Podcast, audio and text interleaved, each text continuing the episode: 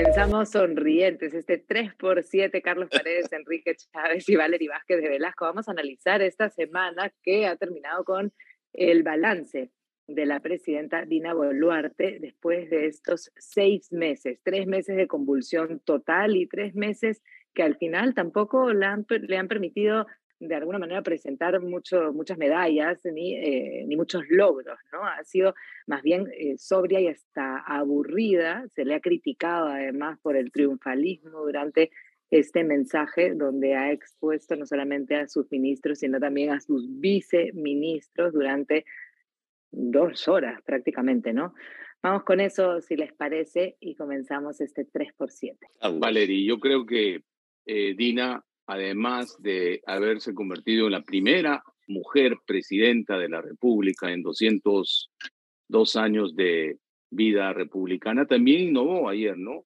No dio el típico balance de los 100 primeros días, como es la tradición, sino que esperó los seis primeros meses, el medio año, para dirigirse al país como dices, junto a sus ministros. No estaban todos, algunos estaban fuera, ¿no? Eh, vi, por ejemplo, que no estaba el ministro de Economía, la ministra de Agricultura, en fin. Pero me dio la impresión de que la ministra estaba leyendo una lista de lavandería sobre hechos desconexos, ¿no? Sin mayor eh, visión, qué es lo que se quiere hacer con el país en este momento que es difícil porque tenemos una polarización evidente también una crisis de gobierno que arrastramos por lo menos del 2016 y sobre todo eh, esta mitad del país que no la acepta abiertamente, que ha salido a protestar y por supuesto un gobierno, aunque es constitucional y legal, su legitimidad eh, está en entredicho porque precisamente no tiene el respaldo de la mayoría de peruanos, ¿no? Eh, me da la impresión que eh, a pesar de que su gabinete ministerial es mucho mejor que el de Castillo, cualquier cosa que se compare con el régimen de Castillo, de hecho va a ser mejor. Hay, eh, según el consenso de los analistas, todavía una medianía en la gestión. El caso del manejo del dengue es evidente, ¿no? La ministra Rosa Gutiérrez eh, no ha sido diligente con esto, al contrario, irresponsable al ofrecer que en 15 días se controlaba el problema, ya tenemos más de 200 muertos, en Piura hospitales absolutamente colapsados, y ella con un tono hasta de soberbia dice que está preparada, que tiene dos doctorados, no sé cuántas maestrías y no sé cuántas decenas de diplomados, pero que a la hora de gestionar eh, el eh, ministerio no está resolviendo los problemas básicos, ¿no? Ayer nos vino con la novedad de que 39 hospitales habían desaparecido. Perdónenme, ya está seis meses en el gobierno y recién se da cuenta de eso. Adicionalmente, sí, ¿no? se, Pfizer ha mandado una carta diciendo, señores, están perdiendo las vacunas porque no están manteniendo en la cadena de frío adecuada y ella niega y ha puesto a la jefa de Senares, a la misma responsable que en el gobierno de Vizcarra se encargó mm. de obtener los resultados que ya hemos comentado aquí, ¿no? Desastroso. Senares, una, de, una de las instituciones más corruptas según la Contraloría, perdón, Senares, si no la, la más corrupta. Bueno, al final creo que, hubieran cambios en el, en, el, en el gabinete, no se hizo eso, por el contrario, no solamente salió Rosa Gutiérrez muy fortalecida, sino que Dina también le dio un respaldo completo y dijo que se había, for, ¿no? que se había fajado por por el Perú durante, durante esta situación lamentable del dengue. No habló de delincuencia y como decíamos al principio, no hubo mea culpa ni proyecciones y para colmo se habló de que las inversiones privadas pues estaban en un muy buen camino, ¿no? Hubo realmente un mensaje que ha sido criticado hoy en los periódicos como el mundo de las maravillas, ¿no? Eso, eh, esa fue un poco la, la idea que quedaba, ¿no? Desde el primer minuto hasta el último, además, sostenido yo creo que, que, lo que ha pasado y se confirma, ¿no? La, este diagnóstico que hemos pasado de, de Guatepeor a Guatemala, ¿no? O sea, en todo caso sí tienes al frente esa comparación con el gobierno de mm. Castillo y eso evidentemente en las sumas y restas pues le favorece. Estuve en mm. Iquitos, en el Congreso Amazónico, y llegó la presidenta, por cierto, muy tersa, muy rejuvenecida, muy energética, ¿no? Y claro, eh, ahora el, discurso de ella gira un poquito en torno a lo que debió girar al principio, que fue precisamente hacer el contraste con Castillo. Yo en ese momento pude hablar con varios ministros y había hasta temor de hacer ese contraste.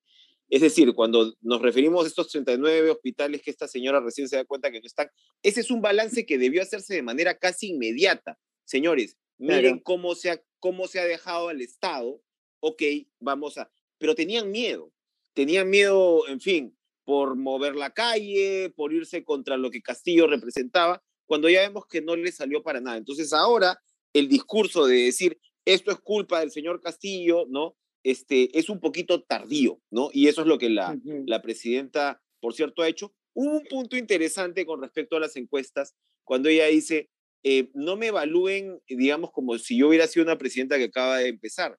Estamos en un gobierno que entra a su tercer año, ¿no? O sea, de todas maneras, claro, ella, ella asume que es parte de esta misma administración, que claro, que al final, como ya sabemos, la izquierda que eligió a Castillo la quiere fuera, ¿no? Presa, etcétera, etcétera. Y la otra derecha es el síndrome, tampoco, o sea, tampoco la va a querer mucho, pero, pero yo creo que lo que voy es que eh, sigue sin haber una falta de objetivos claros, bien planteados, que tienes en materia de seguridad.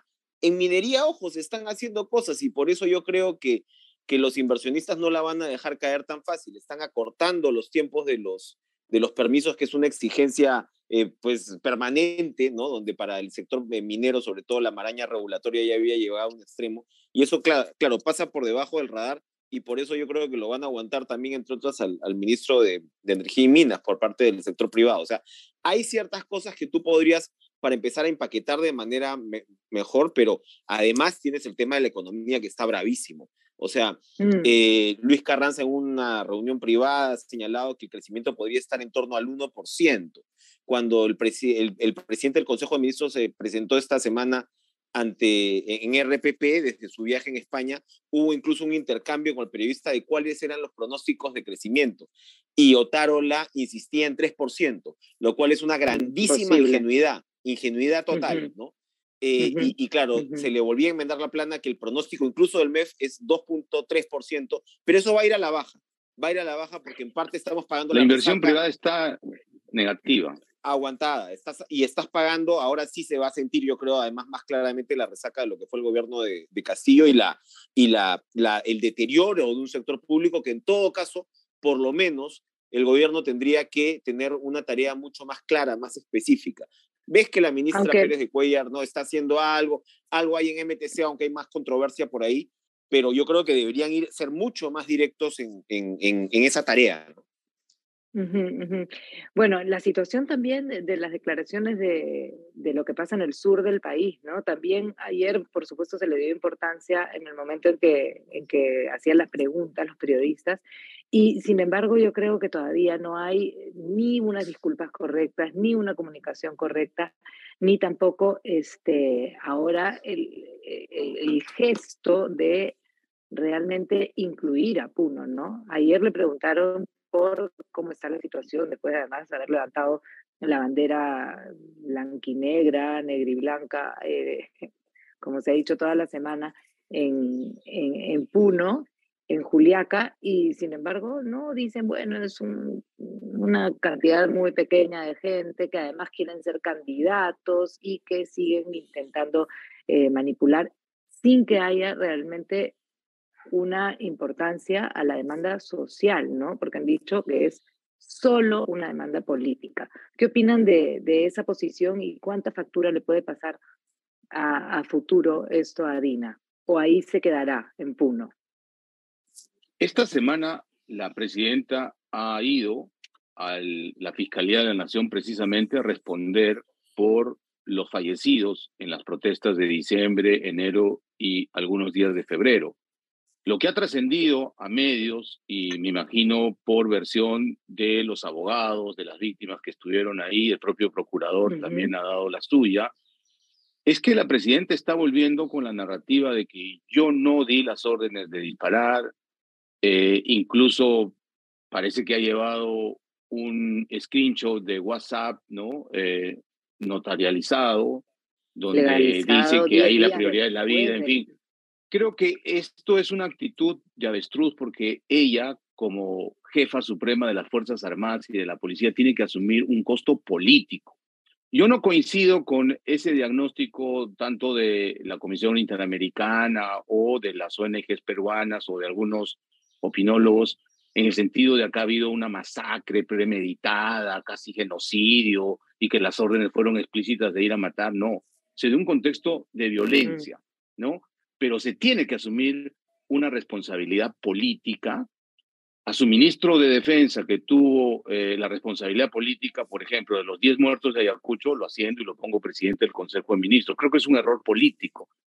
Ahora, la investigación penal va por un canal paralelo donde se tiene que individualizar la responsabilidad, porque lo cierto es que en una democracia no podemos permitir que se muera una sola persona, ¿no? Ni por protestas ni por nada. Eh, y el ejemplo lo tenemos en Francia. Eh, protestas muy violentas por el tema de subir unos años para la pensión mm. y no ha habido muertos, ¿no?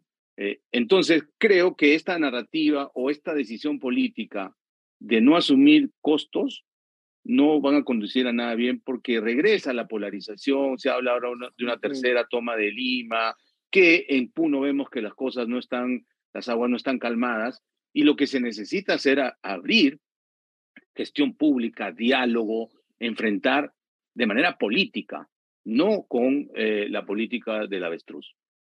Y mientras tanto, el Congreso de la República y el Ejecutivo han tenido una relación un poco más estrecha esta semana, ¿no? Han comenzado a avanzar en ciertos acuerdos, ya habíamos visto eh, algunos, algunos comportamientos, pero como que se afianza, ¿no? Esa relación ya sabemos que la discusión sobre el adelanto de elecciones ha desaparecido, pero luego comienzan a colar algunas cosas, ¿no? Como la posibilidad eh, aparentemente inconstitucional de que la presidenta, sin vicepresidentes, trabaje de forma remota en caso de viajar, ¿no? Esa cuestión, pues sencillamente el Congreso la, la pasa, como que también Dina pasa lo de los procuradores, que pueden ser elegidos por el mismo Congreso y por el mismo Poder Judicial, este, sin observarlo, ¿no? Comienzan a haber estos trueques, ¿lo podemos llamar así, Enrique?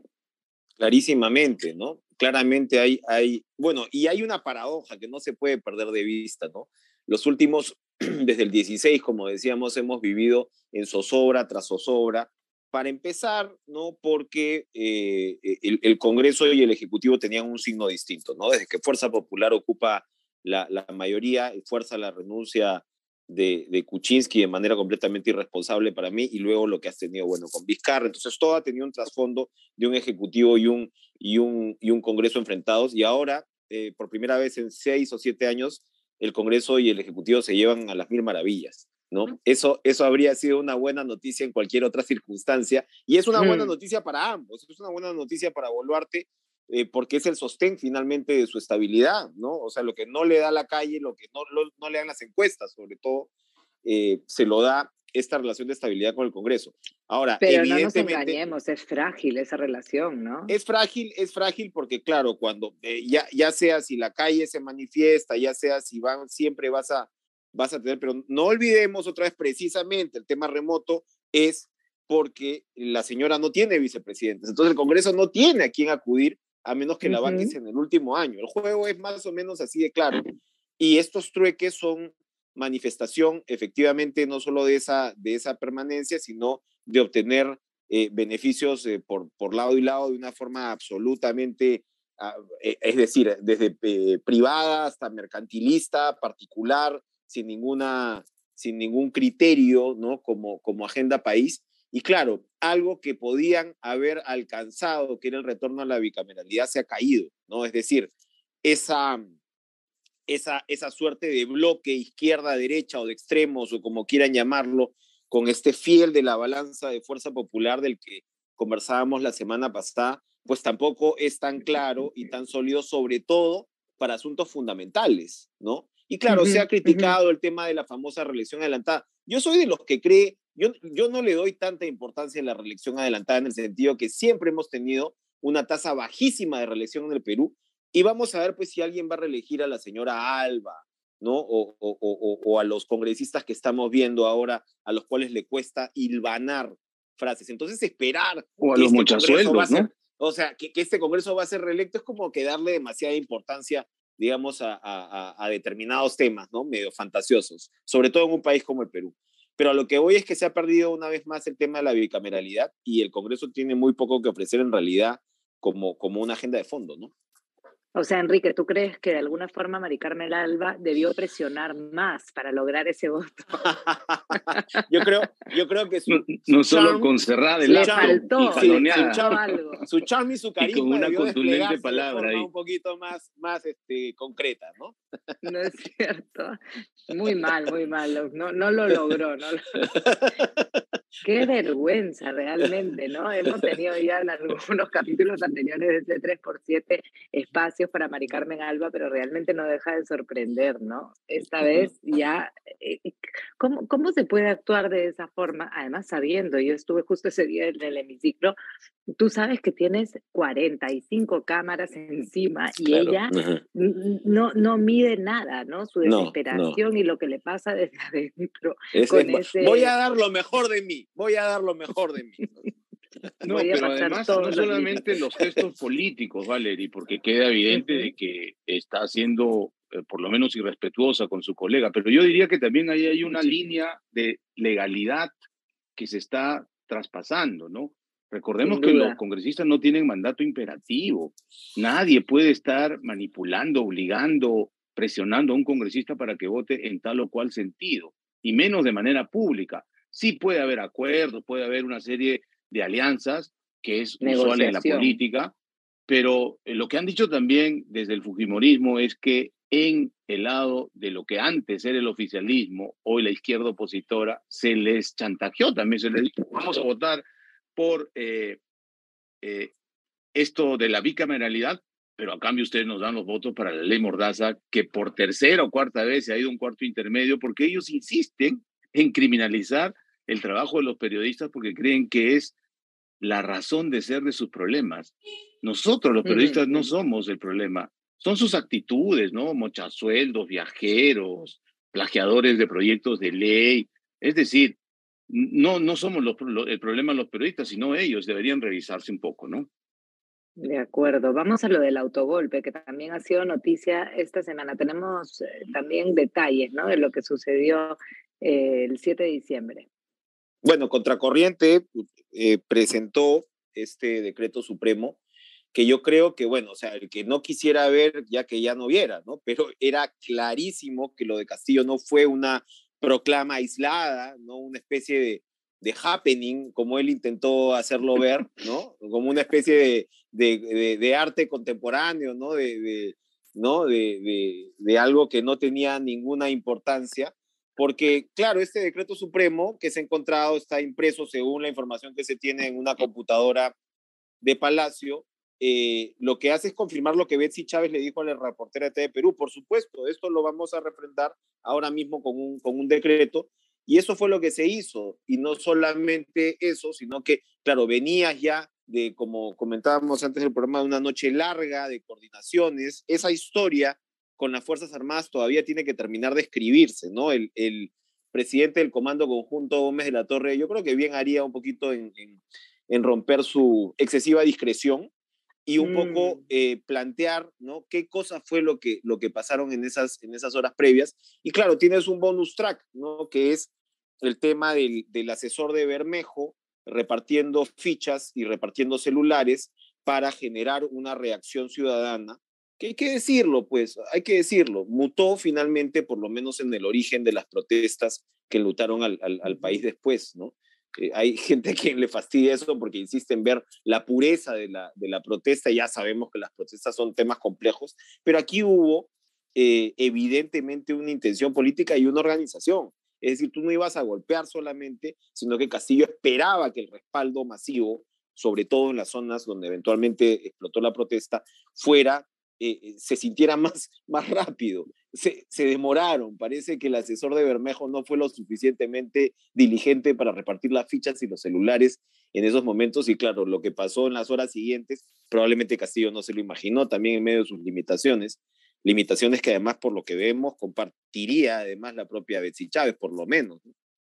Mm, y podemos hacer un paréntesis ahí también de la unión de estas dos bancadas, ¿no? Este, Perú Democrático y Juntos por el Perú, ¿no? Donde de pronto termina una Susel Paredes con eh, un Guillermo Bermejo, ¿no? Misma bancada por intereses, por conseguir más comisiones, por tener más peso, por lo que sea, pero al final eh, hay, hay personajes que, que, no sé, votantes por lo menos que habrán puesto este, su confianza sobre Susel Paredes y de pronto la tienen eh, casi casi sobre Bermejo. Bermejo. Sí, habría que ver eh, cómo empezó este Congreso en julio del 2021, cuántas bancadas y hoy cómo se ha ido atomizando, ¿no? Porque cada uno quiere tener sus cinco amigos para hacer bancada propia. Pero solo para agregar algo respecto al decreto ley que se está corroborando por parte de la Fiscalía, creo que cierra el círculo eh, del golpe de Estado, porque eh, no fue un intento, fue un golpe, pero como todo lo que se hizo en el gobierno de Castillo, pues de manera mediocre, mal hecho, ¿no?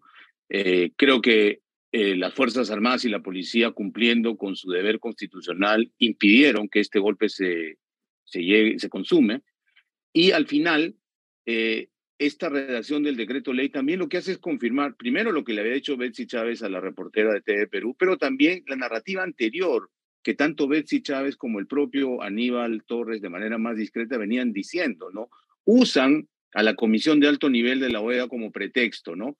Porque dicen, ellos nos recomendaron dos cosas, tregua política y diálogo. Betsy convocó a diálogo, nadie fue, y en lugar de tregua política, dicen, nos pusieron la tercera moción de vacancia.